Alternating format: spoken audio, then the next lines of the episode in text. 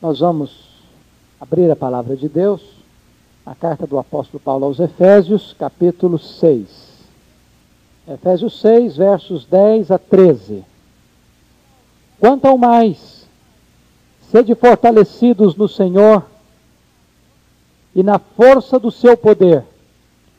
Revestivos de toda a armadura de Deus, para poderdes ficar firmes contra as ciladas do diabo porque a nossa luta não é contra o sangue e a carne, e sim contra os principados e potestades, contra os dominadores deste mundo tenebroso, contra as forças espirituais do mal nas regiões celestes.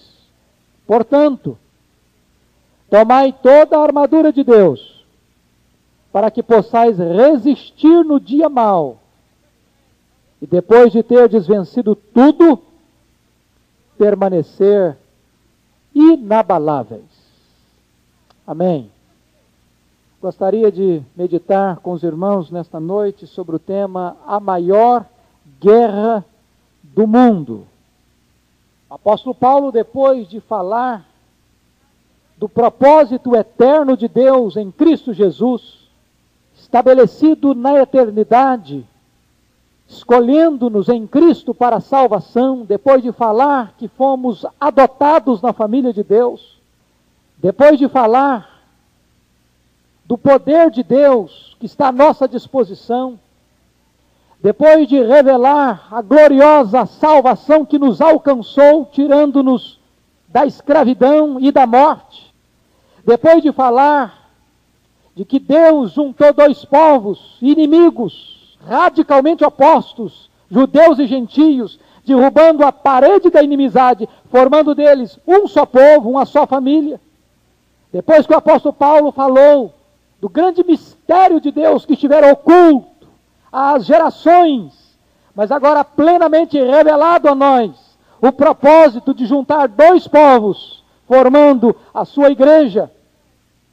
Depois de falar da suprema grandeza do poder de Deus que está à disposição da igreja, e agora revelar o plano divino da unidade da igreja, da santidade da igreja, da plenitude do poder do Espírito Santo que está sobre a igreja, para que ela viva em submissão e amor na família e no trabalho. Agora o apóstolo Paulo parece que desce das nuvens e começa a falar de uma guerra espiritual de uma batalha titânica que se trava, onde cada crente está envolvido querendo ou não. Vida cristã, seguramente, não é uma chácara de férias, é um campo aceso de batalha. Não é uma ilha de descanso, mas é uma arena de lutas. E muito bem colocou o grande Gonçalves Dias na boca de um cacique para o seu filho moribundo à beira da morte, tentando encorajá-lo quando afirmou para ele: Não chores, meu filho, não chores, porque a vida é uma luta renhida, viver é lutar. A vida é combate, que os fracos abate, os fortes só sabem exaltar. A vida é uma luta. E nesta luta, não há como fugir. Quem não é um guerreiro é uma vítima. Não há campo neutro nesta batalha. Não há trégua. Não há descanso. Não há tempo de pausa e nem de paz. Não há tratado de paz nessa guerra.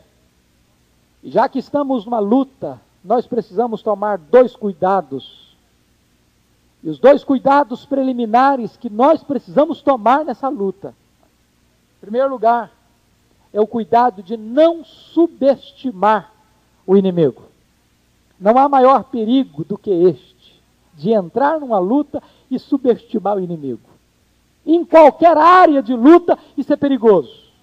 No esporte, em qualquer área do esporte, quando você entra para competir e se você subestima o adversário, você corre sérios riscos. E no campo espiritual, isso é mais sério ainda. Há muitas pessoas que dão um ar de espiritualidade, de que são super espirituais, de que são muito sábios, de que são muito aguerridos, e escarnecem do diabo, e zombam do diabo, e fazem chacota do diabo, como se o diabo fosse uma barata tonta que você esmaga debaixo dos seus pés. Você não encontra esse tipo de atitude na Bíblia. Não encontra. Você não encontra Paulo, nem Pedro, nem o próprio Jesus, nem nenhum dos profetas, nem nenhum dos apóstolos fazendo chacota com o diabo, como se o diabo fosse um ser que não oferece nenhum risco, nenhum perigo.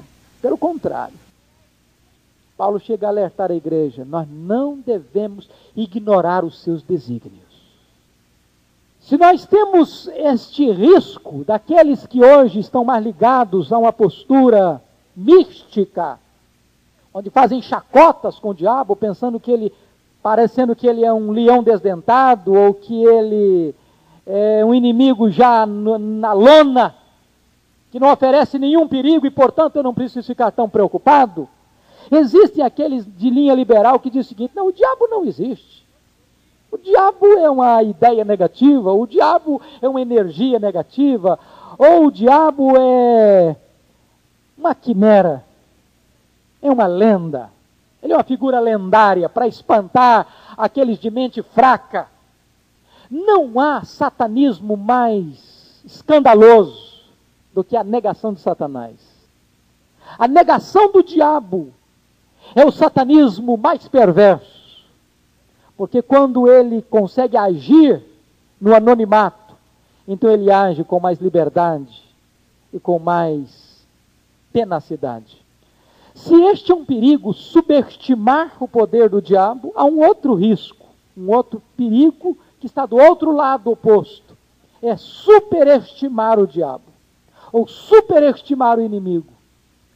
Tem muitas pessoas que vivem atormentadas de tal maneira com o diabo que se esquecem de viver uma vida de liberdade cristã, de gozo e alegria espiritual deixam de tomar posse da proteção divina, do cuidado divino, e ficam completamente atormentadas, acuadas e amedrontadas por Satanás. Ou às vezes atribuindo tudo o que acontece, até mesmo o juízo divino, ou as coisas corriqueiras da vida, à interferência de Satanás. Uma dor de cabeça é o diabo. Você resolveria com aspirina, se atribui a Satanás. Ou o pneu do carro que fura no trânsito se atribui a Satanás. Ou tropeção numa pedra se atribui a Satanás. E desta forma, você está dando é, cartaz demais para aquele que não necessariamente está por trás de todas as coisas que as pessoas estão atribuindo a ele. Há igrejas que chegam muitas vezes a falar mais em Satanás do que em Jesus Cristo. E nós não podemos cair nesse risco, nesse extremo. Dito isso, irmãos, nós precisamos olhar para esse texto e tirar algumas lições. A primeira lição que eu gostaria que nós tirássemos é fazer a pergunta: se estamos na maior guerra do mundo, precisamos saber quem é o inimigo. Você não pode pensar numa guerra sem primeiro identificar o inimigo. Contra quem é que vamos lutar? Estamos declarando guerra contra quem? Estamos colocando as nossas armas, estamos nos preparando para a batalha, mas vamos lutar contra quem? Isso é fundamental. E vejam vocês que no versículo 12, antes de Paulo estabelecer contra quem vamos lutar, Paulo faz questão de deixar claro, deixar claro contra quem não vamos lutar. Veja o verso 12. Porque a nossa luta não é contra o sangue e a carne. Antes de falar contra quem, Paulo tem o cuidado de dizer contra quem não vamos lutar. Imagine você um soldado armado até os dentes, entrando em guerra, e alguém perguntasse para ele, contra quem que você vai lutar? Falei, eu não estou bem certo ainda. Seria uma coisa perigosa, não? Agora, imagine você, se esse soldado saindo à guerra, começasse a lutar contra os seus próprios aliados. Não seria uma tragédia? O que que Paulo está querendo dizer que a nossa luta não é contra carne e sangue. Ele está dizendo que a nossa luta não é contra pessoas, não é contra gente. Para para perceber como isso às vezes acontece. Nós somos levados a pensar que o nosso problema é o fulano, é o beltrano, é o ciclano. Se aquela pessoa não tivesse lá no meu trabalho, seria uma beleza, eu não teria problema na vida. Se eu não tivesse aquele professor naquele colégio, seria uma maravilha. Não fosse aquela pessoa lá na empresa, minha vida seria uma maravilha. Não fosse o fulano ou beltrano na igreja, a igreja seria uma bênção. O ser humano é levado a pensar que o problema é carne e sangue. Paulo diz: não é. A sua guerra não é contra pessoas. A sua guerra não é contra carne e sangue. Por que não? Porque todas as vezes que nós ferimos e agredimos as pessoas, nós estamos fazendo do nosso aliado inimigo e fazendo do inimigo nosso aliado. Estamos invertendo os papéis. Quantas vezes esta é uma artimanha de Satanás? Jogar uns contra os outros. Lembra lá daquela passagem de Davi em Ziclag? Quando os amalequitas invadiram a cidade, botaram fogo na cidade, saquearam a cidade, e levaram os jovens, as mulheres, as crianças, o gado, os despojos. E Davi chega com seus 600 homens e eles choram até não terem mais forças para chorar. De repente diz a Bíblia que os 600 homens se revoltam contra Davi e querem apedrejá-lo. Quando na verdade eles deviam estar parados pensando numa estratégia para atacar o inimigo. E eles estão tentando destruir uns aos outros. Isso é uma artimanha do diabo dentro da família. Quantas vezes um membro da família se volta contra o outro e declara guerra contra o outro? É marido contra mulher, é mulher contra marido, é pai contra filho, é filho contra pai, é irmão contra irmão. Quantas vezes, até dentro da igreja, o irmão se levanta contra o outro? E desta forma nós estamos declarando guerra contra carne e sangue. Estamos transformando os nossos aliados em inimigos. Paulo, então, depois que fala quem não é o inimigo, Paulo deixa claro contra quem é que nós devemos lutar. E veja você no verso 11, que Paulo deixa muito claro aí: revestivos de toda a armadura de Deus, para poderdes ficar firmes contra as ciladas do diabo. Esse é o chefe do exército inimigo, é o diabo. A nossa luta é contra ele. Ele é o líder. Ele é o comandante em chefe deste exército tenebroso. Agora, quem é ele? Eu não sei se você já parou para examinar na Bíblia quais são os nomes que são atribuídos ao diabo: Satanás, diabo, Lúcifer, tentador, enganador, maligno, assassino, pai da mentira. Que mais? Apolion, Abaddon, Beuzebu, príncipe deste mundo, Deus deste século, dragão, antiga serpente. E quando você começa a fazer esse inventário, você começa a perceber que ele tem um currículo perigosíssimo. Nós não estamos lutando contra um inimigo qualquer. A nossa luta é contra ele. Agora, a pergunta é: este inimigo, Satanás, ele é onisciente? Ele é onipresente? Ele é onipotente? Absolutamente não. Esses atributos são exclusivos de Deus.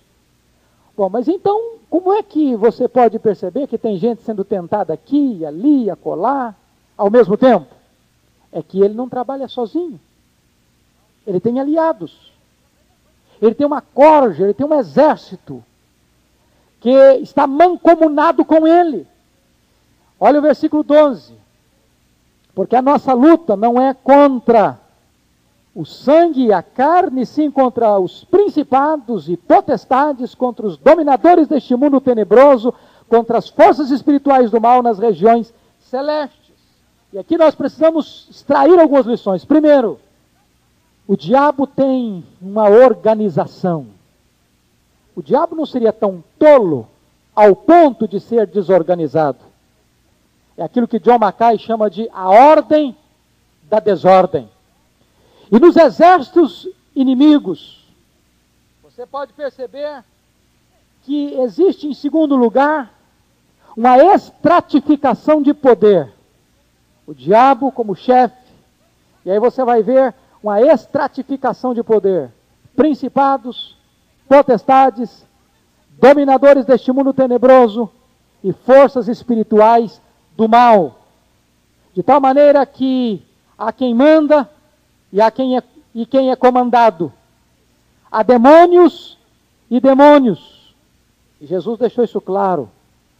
Quando aquele menino estava possuído por uma casta de demônios, e os discípulos não puderam expulsar aquele demônio uma noite inteira, e Jesus vai dizer: esta casta só sai com oração e jejum. Dr. Mark Lloyd Jones, no seu livro Combate Cristão, diz que precisamos entender isso. Há demônios e demônios. Nem todos os demônios têm a mesma força, o mesmo grau de resistência. Quem lida com batalha espiritual sabe disso. Que há momentos em que a batalha é mais renhida, é mais intensa se oferece mais resistência do que outras. Aqueles mesmos discípulos que, doutra feita, lograram êxito, agora enfrentam resistências maiores e não conseguem. A outra coisa que precisamos entender, irmãos, é que toda essa estrutura demoníaca foi montada para guerrear contra a igreja. A nossa luta, a nossa guerra é contra principados, potestades, dominadores e forças.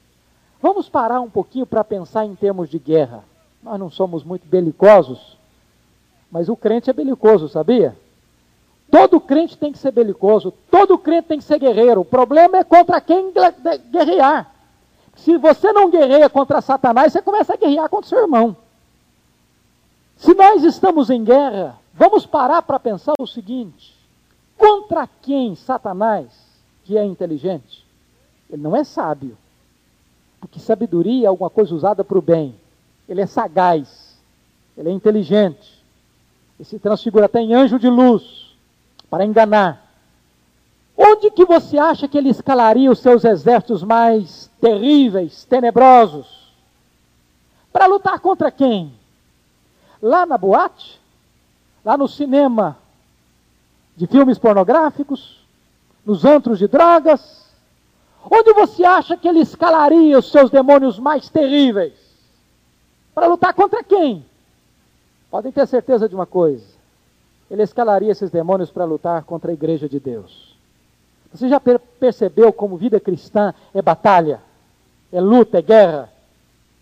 É contra a igreja de Deus, porque a igreja de Deus é o exército que resiste ao exército de Satanás não só resiste no sentido de ficar na defensiva, mas é o exército que avança contra as hostes de Satanás para triunfar sobre eles. Até porque Satanás já está derrotado, mas não está fora de ação.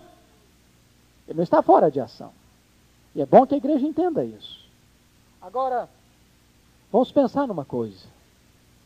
Eu não sei quantos já viram aquele quadro, é muito comum pelo menos a quem viveu no interior, era muito comum a gente ver nas casas, nas igrejas, o quadro Os Dois Caminhos. Quem já viu aquele quadro, Os Dois Caminhos? Acho que a maioria aqui já viu. Eu não sei se você já parou para perceber que há um problema sério e grave naquele quadro, até herético. Se você parar para observar bem aquele quadro, você vai ver dois caminhos: o caminho estreito, que sobe, vai para o céu, e o caminho largo. E naquele caminho largo tem lá boate, tem lá bailes, tem lá bebedeira, tem lá jogatina, um monte de coisa. Caminho aberto. A pessoa faz o que quiser fazer. Não tem proibição, não tem restrição, não tem nada. Mas se você observar bem o quadro, os dois caminhos, existe um grupo que está antes dos dois caminhos, que ainda não chegou lá na encruzilhada que ainda vai tomar a decisão se segue pelo estreito ou se vai pelo largo. E eu pergunto a vocês: existe essa possibilidade de existir alguém neutro? Uma terceira via? Existe a possibilidade de existir alguém hoje que não está nem no largo e nem no caminho estreito? Absolutamente não. Mas isso é da mais alta importância entender. Às vezes isso é agressivo, isso parece ser contundente, mas eu preciso dizer em alto e bom som que quem não está debaixo do governo de Jesus Cristo está debaixo do domínio de Satanás. Não há meio termo. Parece duro, mas é a Bíblia que está dizendo. Abra sua Bíblia, por favor. Atos dos Apóstolos, capítulo 26, versículo 18. Para lhes abrires os olhos e os converteres das trevas para a luz, e da potestade de Satanás para Deus, a fim de que recebam eles remissão de pecados e herança entre os que são santificados pela fé em mim. O que, que é a salvação? É converter das trevas para a luz e de que mais? Da potestade, do poder, do domínio, do governo de Satanás para o domínio e o governo de Deus. Então, antes da conversão, no poder de quem que a pessoa está? Sob o poder de quem que a pessoa está? Sob o poder de Satanás. Agora abra sua Bíblia em Colossenses 1,13. Colossenses 1,13 diz assim: Ele nos libertou do império das trevas. É um império, é um domínio, é uma ditadura, é um regime totalitário, opressivo, dominador, carrasco. Ele nos libertou do império das trevas e nos transportou e nos trasladou para o reino do Filho, do seu amor. Observe ainda Lucas 11, versículos 20 a 23.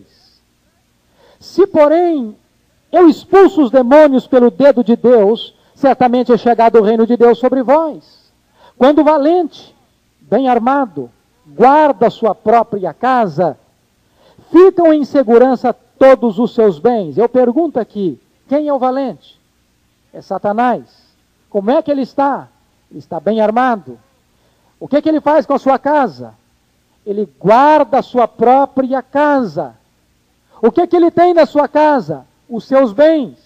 Quem são esses bens? São as pessoas não convertidas. E como é que essas pessoas estão? Estão em segurança na casa de Satanás, estão no domínio de Satanás, na casa de Satanás, nas algemas de Satanás.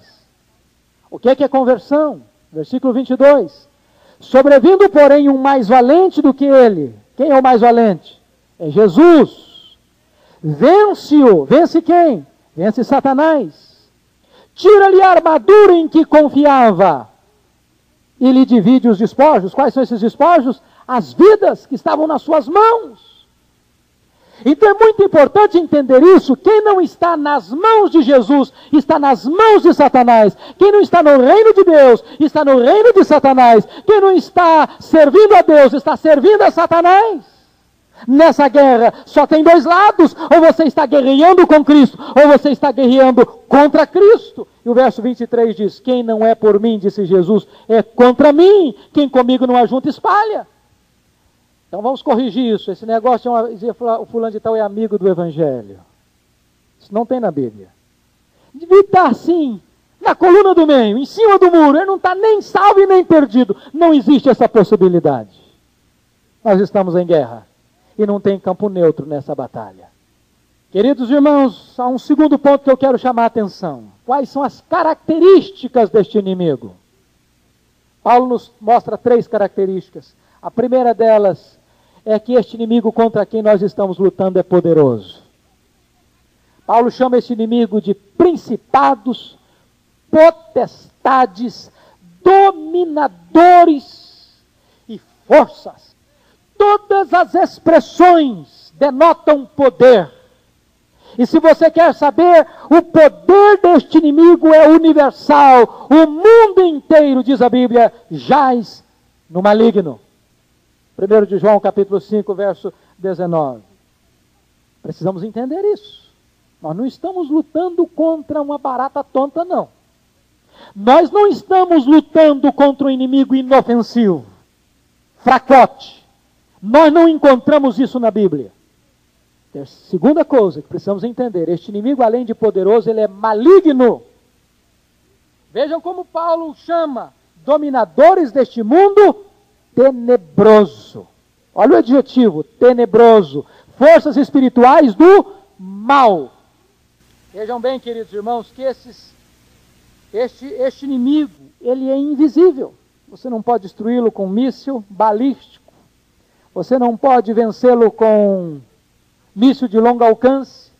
Não adianta você botar uma nave no espaço para saber onde ele fica, onde ele está, onde está ah, o castelo dele. É por isso que eu considero uma bobagem essa questão hoje de muitos elementos que estão na guerra espiritual, nesse movimento de batalha espiritual, dizer que para chegar numa cidade, antes de você começar a evangelizar, você tem que chegar na cidade para saber onde que está aí a, a, a, fortaleza de Satanás. Então, chega em Vitória, vão pesquisar Vitória. Olha, eu acho que a fortaleza de Satanás está no Convento da Penha, ou talvez a fortaleza de Satanás está na estátua de Emanjá, ou talvez está na Assembleia Legislativa, ou talvez está no monumento histórico antigo. Isso é bobagem. Um prédio qualquer que você não vai atingi-lo. Você pode jogar bomba atômica no mundo inteiro que você não alcança. Ele é maligno. E ele age. Ele não dorme. Ele não tira férias. Ele não descansa. Precisamos parar para pensar isso, irmãos. O diabo não tira férias e não descansa. E qual é a função do diabo? É tentar, é armar estratagemas. E daí o terceiro aspecto que eu quero dizer é que esse inimigo não é apenas é poderoso e é maligno, mas ele é astuto. Paulo diz no verso de número 11, que nós devemos ficar firmes contra as ciladas. A palavra cilada no grego é metodeia, de onde vem métodos, de onde vem estratagemas. E pare para pensar o seguinte: o diabo não é tão tolo ao ponto de ter um método só. Já percebeu isso? Ele é um guerreiro. Ele está estudando você. Ele tenta de um jeito, não consegue, ele tenta de outro. Está estudando você. Ele te acompanha da hora que você levanta à hora que você volta para dormir. Escuta suas palavras, vê os seus gestos, vê as suas atitudes. Está estudando você, está vigiando você. Ele anda ao nosso derredor, procurando uma brecha para te pegar. Ele usa ciladas. O diabo tem várias caras. Ele não tem uma cara só. Às vezes, ele intimida as pessoas como um leão que ruge. Sabe por que, que o leão ruge? O leão ruge para a presa ficar com medo e correr. Tem um canal de televisão que trabalha muito essa questão dos animais selvagens, e às vezes eu fico assim com o coração pesado quando eu vejo algumas cenas dos animais predadores. A finalidade do leão rugir é para que, no meio de um bando, uma presa corra e saia do bando. Ah, e saiu do bando, já era. A primeira coisa que o leão faz é correr atrás e derrubar a sua presa e dar uma bocada na sua garganta. E fica quietinho, sufoca a sua vítima. Depois que a vítima morre sufocada, ele a esquarteja e a degusta. Mas às vezes o diabo não é como um leão que ruge, ele é como uma serpente sagaz, sutil, a ideia do diabo com dois chifres, com um rabo comprido, com olhos cheios de fogo, uma ideia mais lendária do que bíblica. Ele aparece bonito como um anjo de luz, sedutor, voz melíflua, com vantagens, com oferendas, com propostas sedutoras, uma voz macia. Se você assistiu o filme Advogado do Diabo, você se lembra de algumas cenas, de propostas, de vantagens? E para mim o ponto mais alto daquele filme foi o final dele. Quando aquele advogado resolve mudar de vida, adotar uma postura ética, incorruptível, onde não vai mais negociar seus valores, não vai mais se entregar às propinas, às vantagens, ao enriquecimento ilícito. Ele está saindo de uma audiência onde revelou o seu caráter probo, sua honestidade. E no corredor do fórum, uma repórter grita por ele, chama, olha, eu preciso entrevistar você. Eu falei, mas eu não tenho tempo, não quero. Mas este gesto seu é de uma grandeza tamanha que a imprensa precisa conhecer. Gente honesta como você. E ele está bom, vamos marcar um horário. E a televisão mostra que aquela repórter se transfigura num monstro. Estava ali a figura de Satanás, tentando entrar e conquistar aquele homem de novo pela sedução. E o diabo diz: o pecado que eu mais gosto é o pecado da vaidade. Tem caras diferentes. Ele estuda você. Não conseguiu de um jeito? Tenta por outro. E Paulo diz o seguinte: nós temos que ficar espertos temos que vigiar, porque nós estamos vivendo num terreno minado. Tem ciladas. Sabe o que é cilada? O que é uma cilada? Cilada é uma armadilha real, porém invisível. Não está exposta, não está clara. Você precisa ter discernimento.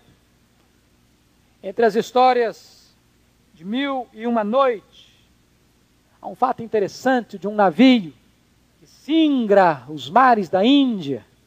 E havia uma rocha magnética perigosíssima. E o navio não dando importância, o comandante não dando importância ao magnetismo daquela rocha, se aproxima. Parecia inofensiva a rocha. Quando o navio se aproxima, o magnetismo da rocha arranca todos os pregos. E a estrutura do navio toda comprometida. E a água invade o navio e as pessoas morrem naufragadas. Temos que tomar cuidado, porque este inimigo é astuto e ele tem várias ciladas com cores e caras diferentes. Quais são as suas estratégias? Vamos olhar as estratégias? A primeira coisa que eu quero dizer é o seguinte: que o diabo não precisa de nenhuma estratégia para pegar quem já é dele. Para que estratégia? Você usa um laço para pegar um passarinho na gaiola? Não precisa. O diabo precisa de alguma estratégia para dominar quem já está na casa dele, no domínio dele e no reino dele? Não precisa. Então, para quem são as estratégias? as ciladas. É para quem não está na casa do valente, na potestade de Satanás e no império das trevas. É para tentar capturar quem não está nas suas mãos. E que estratégias seriam essas? Há algum tempo eu escutei um líder de igreja falando uma coisa que eu fiquei chocado naquele afã de uma falsa espiritualidade, esse líder diz o seguinte: Eu não tenho nenhuma preocupação com o diabo, o diabo é que tem muito medo de mim. É. Poderoso esse homem, não? Poderoso. Quantas pessoas arrotam uma, uma perigosa espiritualidade? E esse líder diz o seguinte: o diabo não passa nem perto da minha casa. Quantas pessoas que nutrem uma ideia infantil, ingênua acerca da sagacidade de Satanás? Vocês acham que o diabo ousaria entrar dentro da igreja? Eu lhes diria que talvez é o primeiro que entra. Vocês já pararam para perguntar por que é que algumas pessoas que você e eu conhecemos, e todos nós sabemos e conhecemos centenas, de pessoas que entram na igreja uma, cinco, dez, cem, mil vezes. Escutam, escutam, escutam, escutam, escutam e a palavra de Deus não entra. Por quê? O Senhor Jesus Cristo disse que quando a semente é semeada, parte dessa semente cai à beira do caminho. E o que, que acontece com essa semente? Duas coisas. Os homens pisam e as aves comem. E Jesus interpreta de que maneira essa parábola? Quem são essas aves? Satanás vem e arrebata essa semente do coração da pessoa para que ela não creia e seja salva. Onde é que a palavra de Deus é mais semeada hoje a não ser nos templos? Satanás vem e arrebata a palavra do coração da pessoa. Quantas vezes você e eu temos a consciência de que cada culto que fazemos ao Senhor, prestamos a Deus, é um ambiente de batalha espiritual? Quantas vezes você já entrou na igreja orando, meu Deus, tem misericórdia, Senhor, para que Satanás não roube a semente que vai ser semeada? Quantas vezes? Nós já paramos para entender isso. Artimanhas do maligno. Quer ver uma outra artimanha? Senhor Jesus Cristo disse que enquanto a igreja, enquanto o seu povo dormia, veio o inimigo e semeou no meio do seu povo o joio. Os filhos do maligno. A igreja estava fazendo o quê? Dormindo. Quem é que veio semear joio? O maligno. Quem é que ele semeou? Os filhos dele, os filhos do maligno no meio da igreja.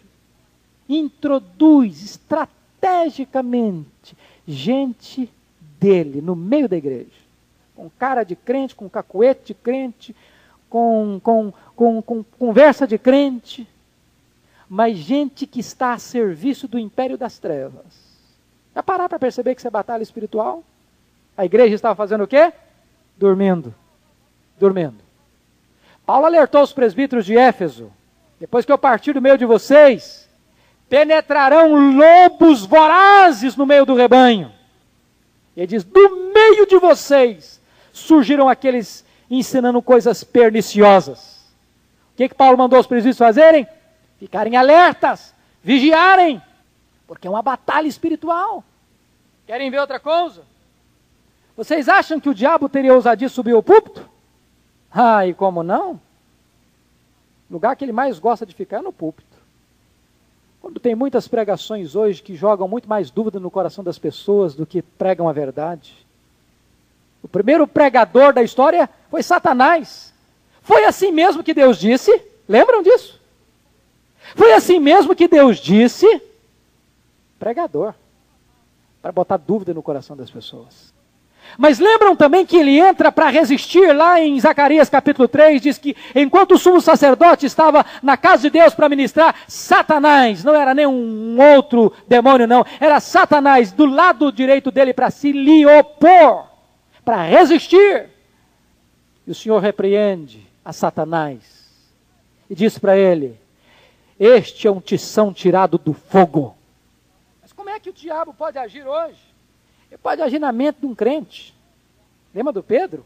acabara de falar, tu és o Cristo, filho do Deus vivo. Agora, o mesmo Pedro que falaram uma bênção dessa, uma verdade dessa, de Senhor Jesus, não vai para a cruz, não, tem misericórdia de ti mesmo, foge da cruz, arreda Satanás. Porque cogitas das coisas dos homens e não das coisas de Deus. O que, que aconteceu ali? Satanás tentando ter uma ingerência na mente de Pedro. O que é importante é que Jesus não mandou Pedro arredar, não, mandou Satanás arredar. O Pedro é discípulo e o Pedro Jesus vai investir na vida dele. Mas Satanás, que está sugestionando essas ideias humanistas, tem que ir embora. A Bíblia diz que quando um, um crente agasalha mágoa no seu coração, o que, que acontece? Não deis lugar à ira. Não se deixe pôr o sol sobre a vossa ira, nem deis lugar ao diabo. Então, quando a gente aguarda mágoa no coração, quem entra na jogada? O diabo. Meus irmãos, são tantas as estratégias. Resistir à oração. Está lá em Daniel capítulo 10. Por que, que os crentes têm dificuldade de orar? Ou você, ou você tem facilidade de orar? Você tem facilidade de orar? Sua a vida de oração sua flui assim, com fervor, com ânimo, com, com perseverança? Quantas vezes você diz, não, e agora, agora eu vou ter uma vida devocional para valer, e não passou de uma semana? Por que será?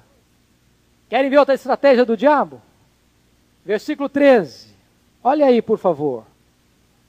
Olha aí, por gentileza. Paulo diz aí o seguinte: Portanto, tomai toda a armadura de Deus para que possais resistir no dia mal. Eu chamo essa estratégia aqui de pressão. Pressão. Você sabe a diferença que existe entre esse dia mal? Será que existe um dia mal e outro dia que não é mal?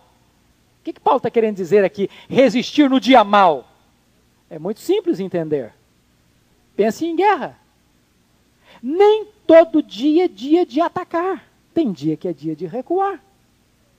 Tem dia que é dia de dar impressão ao adversário que o campo está calmo e sereno e tranquilo.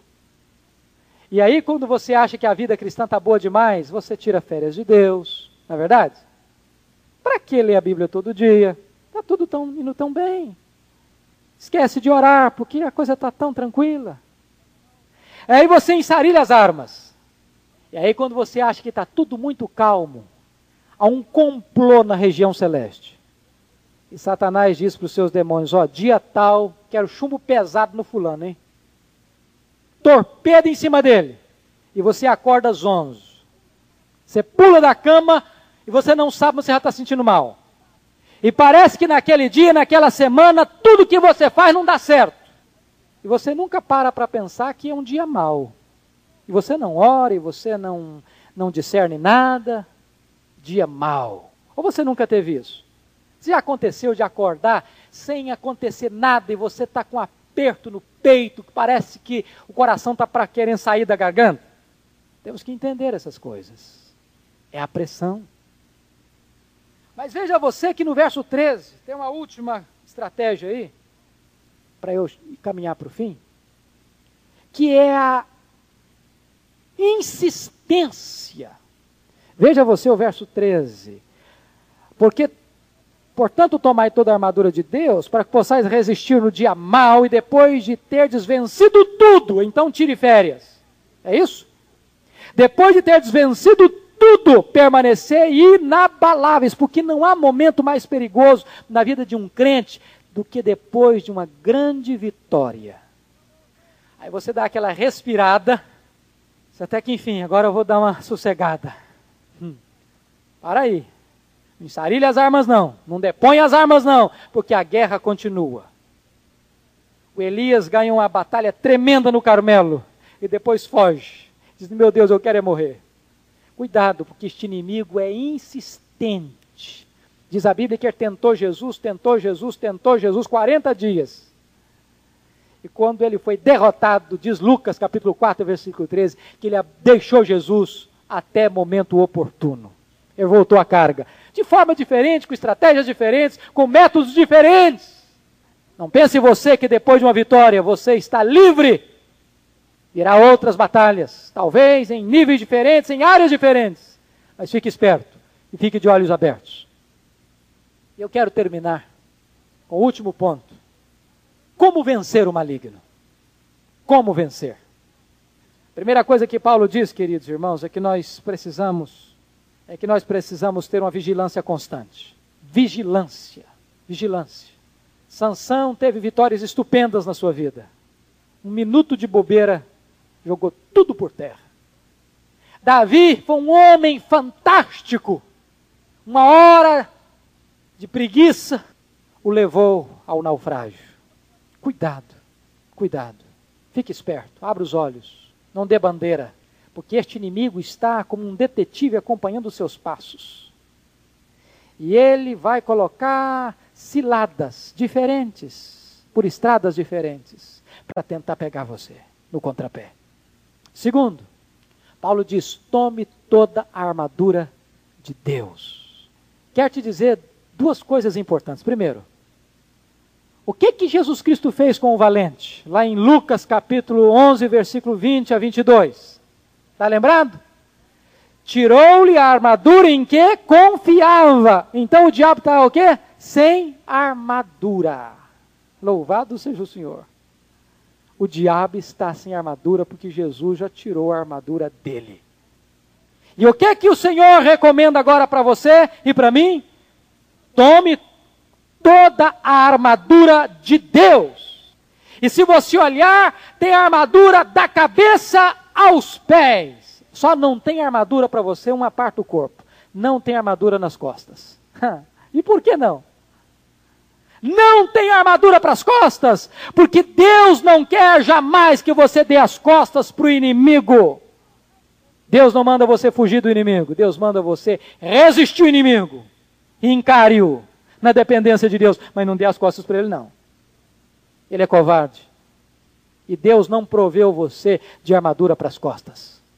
Terceiro, para fechar, Paulo diz no verso 10: revestivos do poder do Senhor da força do seu poder. Precisamos de poder, irmãos. Esta batalha é espiritual, não é carnal. Não é gritando que nós vamos vencer. Nós vamos vencer esta batalha é com o poder de Deus. E deixa eu lhes dizer uma coisa: não existe poder de Deus a não ser através de intimidade com Deus, através de vida de oração. Não tem poder sem oração. Se nós não conhecermos a intimidade de Deus, se nós não soubermos o que é a intimidade de Deus, nós vamos ter conhecimento, mas não vamos ter poder. Jesus disse para aqueles discípulos cujo pai aflito, disse: Eu apresentei o meu filho aos teus discípulos, mas eles não puderam. Não puderam. E por que não puderam? E por que não puderam? Jesus disse três coisas. Primeiro, não puderam por causa da pequenez da fé. De que maneira que vem a fé? Pelo ouvir o quê? A palavra de Deus. Se você não é um crente zeloso do estudo da palavra de Deus, você não vai ter fé. Fé não é uma coisa mística, não. Fé é produto do conhecimento das Escrituras Sagradas, do conhecimento que você tem de Deus. Porque eles não puderam, Jesus disse, esta casta não sai senão com oração e jejum. Se não oramos, não temos poder. Não temos poder.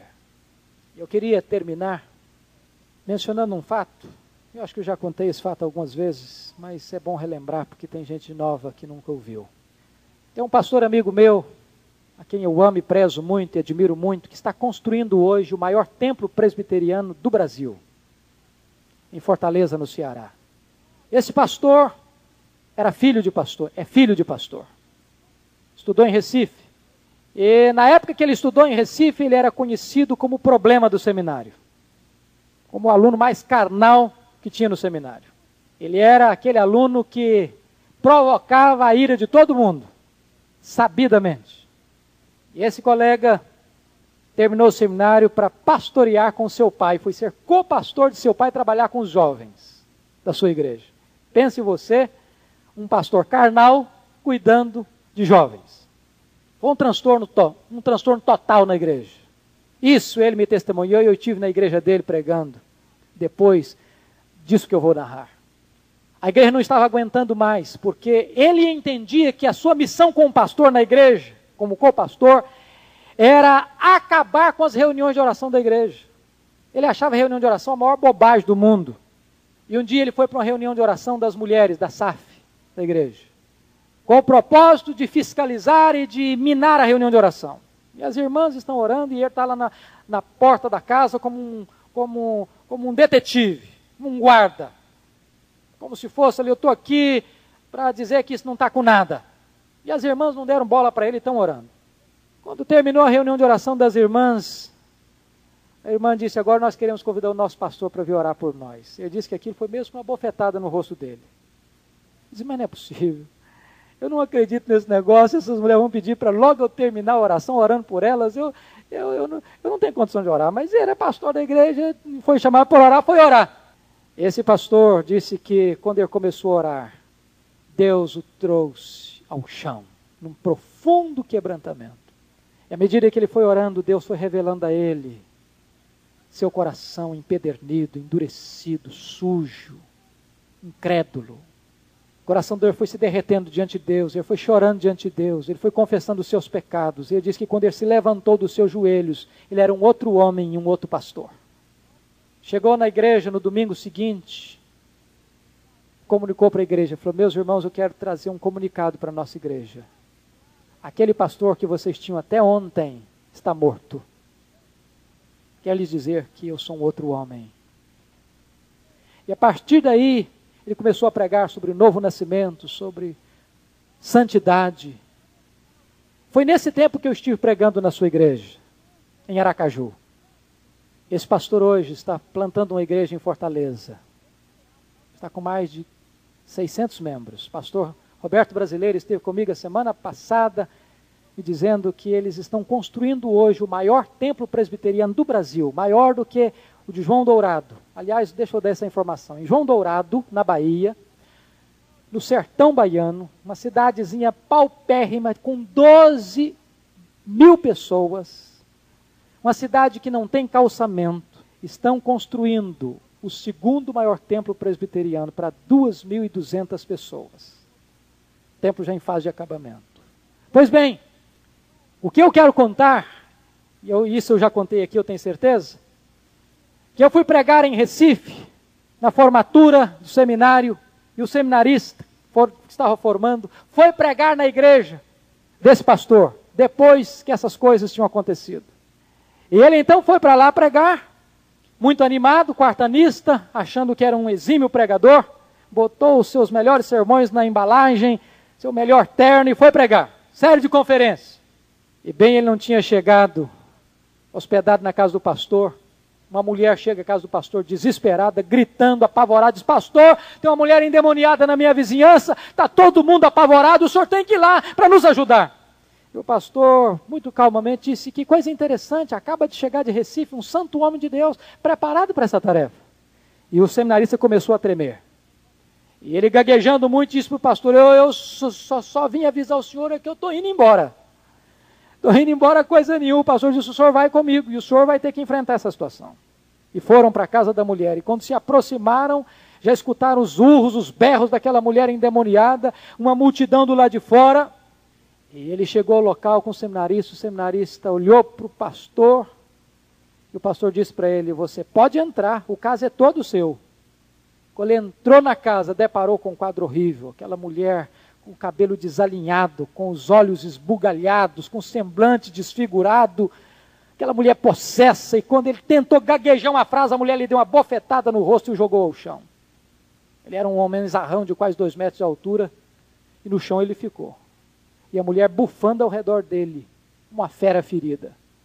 Ele diz que ficou ali quase uma hora, humilhado, quebrado, envergonhado.